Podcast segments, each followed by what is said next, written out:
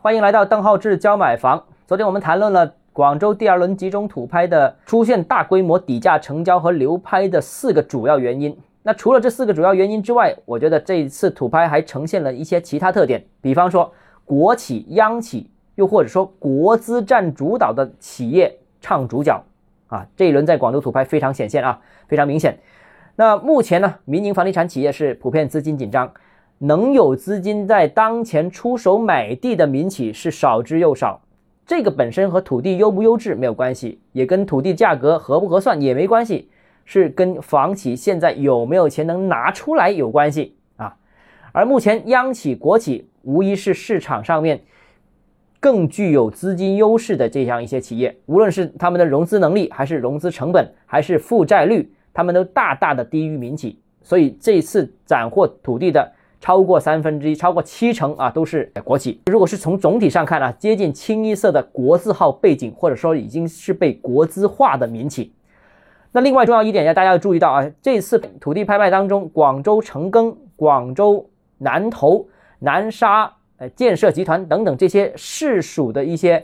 呃这个企业呢，也纷纷进入市场，非常活跃，拿了两块地。那然而，在一般情况下，在一般的招拍瓜市场上面，这类型企业是很少很少出现的啊！这些根本就不是我们熟悉的一般的房地产企业。那他们通常只会在市场非常低迷的时候出手。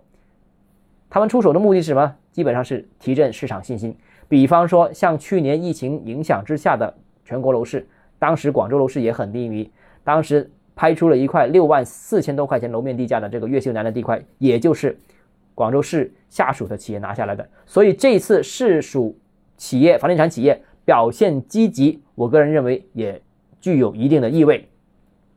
还有第三个，这轮楼市拍卖的一个特征就是外围地块啊，呃，明显遇冷。